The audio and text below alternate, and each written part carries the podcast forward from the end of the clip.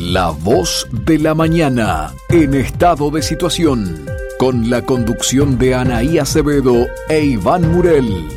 Noticias, informes y entrevistas. Una producción de la mañana por Radio Oriental. Contadora Vera Fachín, presidenta del Centro Comercial Industrial de Salto, gracias por su presencia en La Voz de la Mañana. Bueno, este, muchas gracias a ustedes por la invitación.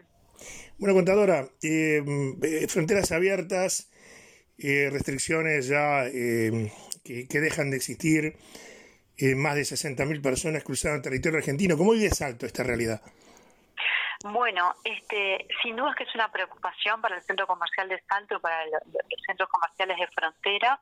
En los empresarios existe eh, un clima de temor y de incertidumbre sobre cómo se va a mover la economía en estos días y las largas colas de auto de hasta 7 kilómetros para cruzar al país vecino son un, también un, un indicador de que cada vez es más cercano el shock negativo que tiene implica ¿no? esta, esta apertura de frontera con una diferencia cambiaria como existe hoy, que es la, mayor en 20 años.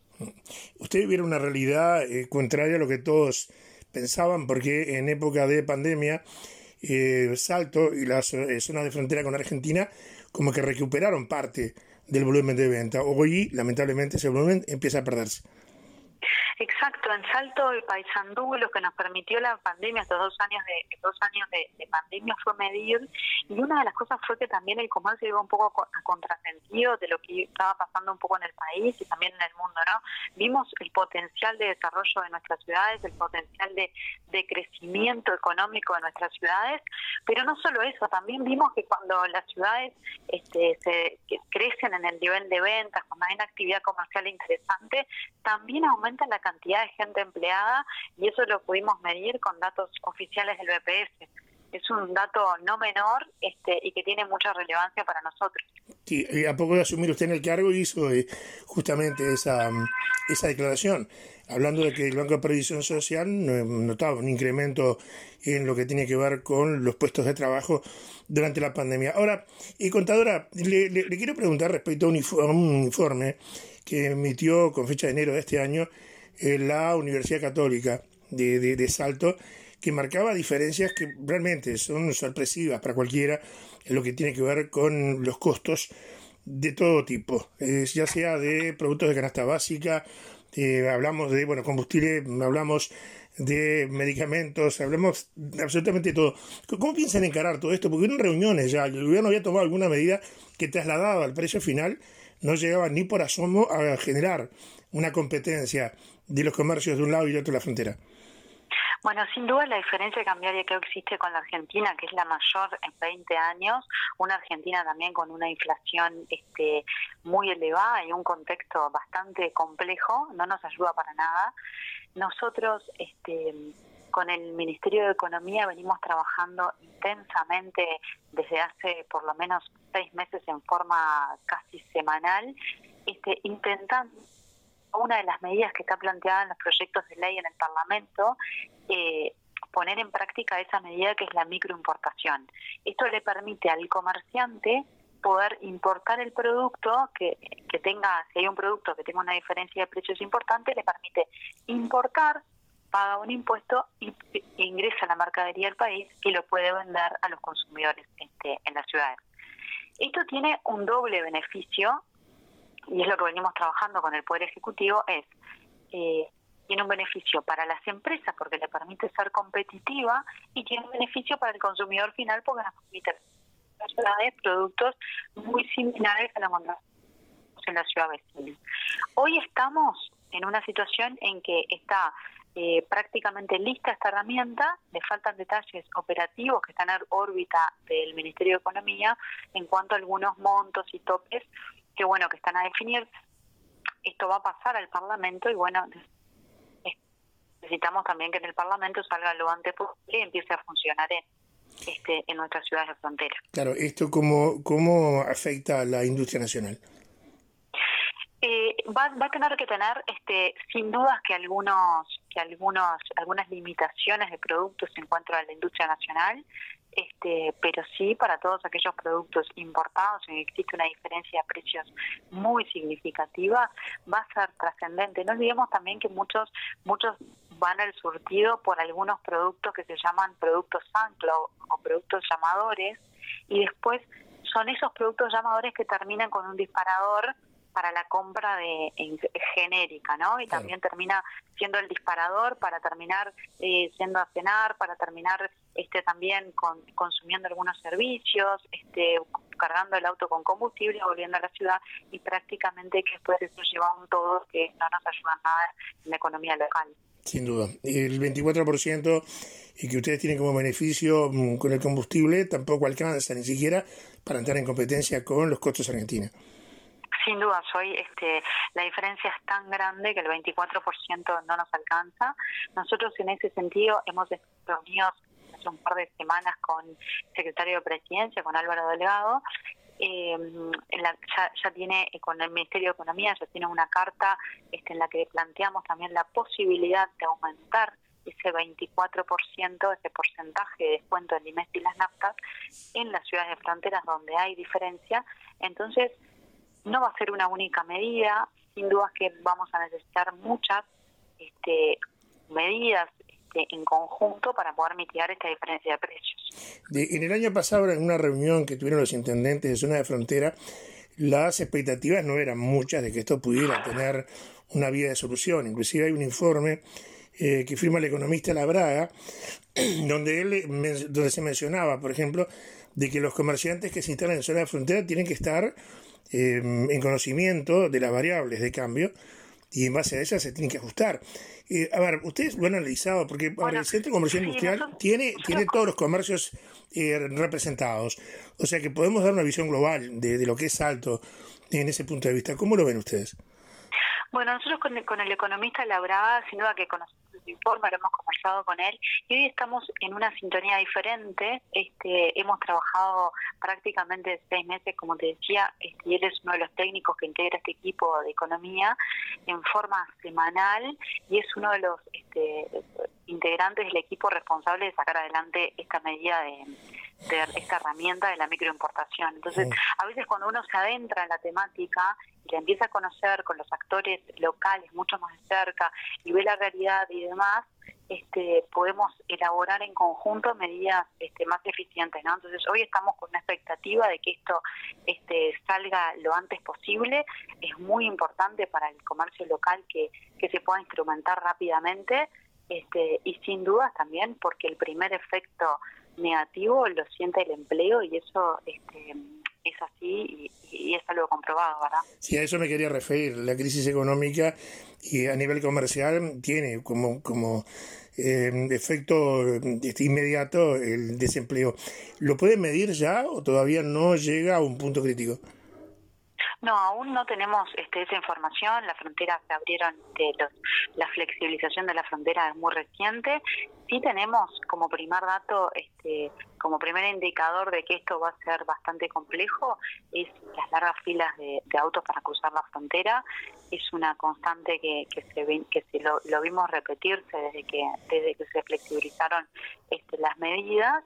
Nosotros como gremial empresarial en Salto tenemos un economista que trabaja este, permanentemente en, nuestra gremial y lo que vamos a hacer, lo que estamos haciendo es medir y tener información real de qué es lo que está pasando con los niveles de venta de las estaciones de servicio, con los niveles de, de venta. Nosotros medimos siete sectores de actividad, entonces haremos seguramente un primer corte en Semana de Turismo comparada con Semana de Turismo 2019, es decir, el año pre-pandemia, después lógicamente con 2020-2021 y así con los distintos sectores de actividad y tendremos una, un primer informe este, para ser lo más responsable posible con la información a fines de, de, abril para ver cómo se comportó el mes de abril con respecto a abril del 2019. Y yo le comentaba hace unos minutos eh, el informe de la, de la Universidad Católica. ¿Lo sorprendieron a ustedes esos márgenes, esas diferencias tan notables a nivel de precios? No, como sorpresa no, porque es algo que nosotros venimos midiendo hace muchos años. Este, desde el 2015 se viene elaborando este informe con algún con algún corte en el este en el, en, este, en el intermedio, pero en realidad nosotros también hacemos un seguimiento constante de los niveles de precio y también por eso es que venimos desde hace muchos años trabajando e insistiendo en la necesidad de políticas de frontera en el 2007, cuando sale el descuento del, del IMESI en las naftas, nosotros empezamos a insistir en que era necesario empezar a implementar justamente esto, ¿no? Políticas de frontera para determinados productos de la canasta básica o algunas herramientas. Hoy, hoy tenemos tres proyectos este, presentados en el Parlamento sobre este tema. Tenemos un proyecto este, trabajando muy en conjunto con el Ministerio de Economía. Entonces, bueno, estamos un poquito más cerca de lograr algo de lo que venimos muchísimos años insistiendo. Y hace relativamente poco tiempo se formaron comisiones para tratar asuntos de frontera, uno la eh, zona norte y otra de la del litoral. Eh, ¿Se sienten respaldados? ¿Se piensan que el apoyo del Parlamento les puede significar por lo menos la posibilidad de una solución a corto plazo, porque ya ni a mediano plazo se puede esperar? Sin duda, las políticas públicas son fundamentales para la economía este, nacional, para la economía local, y sin duda que una sinergia entre la política pública y lo empresarial es importante para que para que haya desarrollo en las ciudades, ¿no? sobre todo en el interior y en las ciudades de frontera, que tienen una dinámica distinta a lo que puede ser este, en Montevideo o en Canelones. Este, como te decía, hoy hay tres, tres proyectos presentados en el Parlamento que tienen distintas medidas. Este, y esperamos que bueno que este proyecto que está en el ejecutivo pueda salir este, rápidamente y que pueda implementarse. Mm, para ir eh, cerrando, contadora, eh, a ver, eh, salto mm, por, por, todo lo que es eh, lo termal, siempre ha vivido del, turismo externo, ya sea de Brasil como de Argentina, pero también del, turismo interno, ¿verdad? Porque Uruguay tiene presencia allí. Y alcanza con el turismo nuestro tenemos que ser un poquito más, eh, a ver, este, encantar y tratar de generar eh, cierta conveniencia para que el turista argentino pueda venir también y puedan llenar ustedes las expectativas donde hay grandes inversiones, ¿no? Porque a nivel termal, uno que conoce Salto sabe que las inversiones son muy importantes.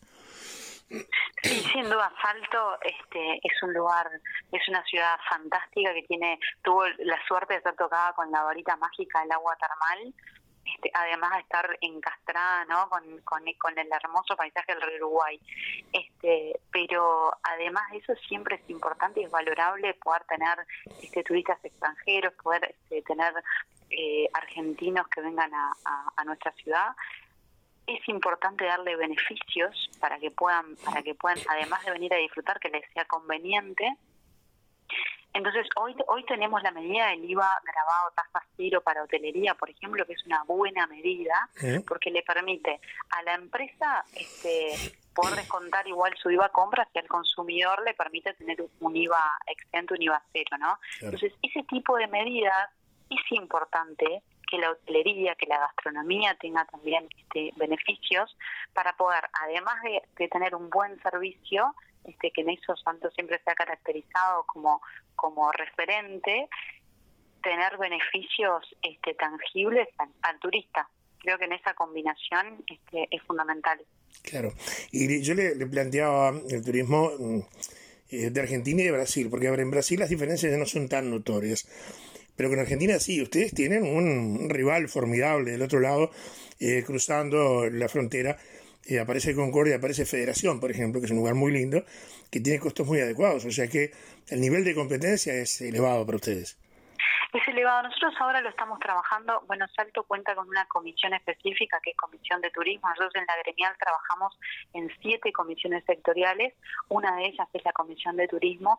Y hoy hay una nueva apuesta y una nueva mirada de que en realidad ya no debemos trabajar únicamente Salto como punto, como punto aislado de la región, y sí e intentar traer este, turistas eh, a la región, ¿no? Mirarnos, mirarnos en clave regional. Y esa, en verdad, es la verdadera política de frontera. La verdadera política de frontera es pensar a la ciudad encastrada donde está y como una oportunidad para crecer, para desarrollarse. Claro, igual, igual usted piensa de que de repente podemos hablar de un, de un eje termal, eh, utilizando, por ejemplo, todos los, beneficios que puede ofrecer Santi Paysandú, para que de repente en el bloque poder generar políticas poquito más este, atractivas para el turismo? seguro Salto Paysandú y por qué no pensar también en integrar a, la región. Este, cuando vamos, cuando nosotros cualquiera cuando vamos de viaje, muchas veces miramos en la región ¿ah? ¿Qué, qué atractivos turísticos tenemos en un en un rango de 50 kilómetros, este, 100 kilómetros sin ninguna duda. Entonces, ¿por qué no pensamos también regionalmente de atraer a aquel turista que de repente llega a Concordia? ¿Por qué no intentar que ese también pueda cruzar y pueda llegar a Salto y por qué no también pueda seguir a Paysandú? Entonces, pensarnos en clave regional y esto implica un nuevo cambio de paradigma y una nueva manera de mirar la economía local, pero también de mirar este, el desarrollo de las ciudades. ¿Y cuánto tiempo pueden esperar, contadora, para que las soluciones lleguen? Hoy sin dudas que las medidas son, este, necesitan tener cierta urgencia. Este, el impacto, como te decía, se va a ver rápidamente y necesitamos que las medidas sean lo antes posible. Quizás una buena primera medida para nosotros sea el, aumento del, del, descuento del IMES en las naftas, eso es muy desalentador o en realidad como no me como puedo no, no tengo la necesidad de cargar combustible en la ciudad vecina, tampoco voy a cenar, tampoco voy a hacer surtido, ¿no? Y empieza y tener como ahora tenemos con eh, el IVA, el de la exoneración del IVA en algunos productos a nivel nacional, tener también este a nivel local o bueno, o ampliar a nivel nacional estos productos. Necesitamos medidas sin duda, este, nosotros como gremial empresarial lo que sí vamos a hacer este mes es medir el impacto y bueno, y a fines de, de abril tendremos números mucho más ajustados. Y contadora Vera Fachín, presidente del Centro Comercial Industrial de Salto, muchísimas gracias por su presencia aquí en La Voz de la Mañana. Bueno, muchas gracias y seguiremos en contacto. Saludos para, para toda la audiencia. Muchísimas gracias. La Voz de la Mañana, en estado de situación con la conducción de Anaí Acevedo e Iván Murel. Noticias, informes y entrevistas. Una producción de la mañana por Radio Oriental.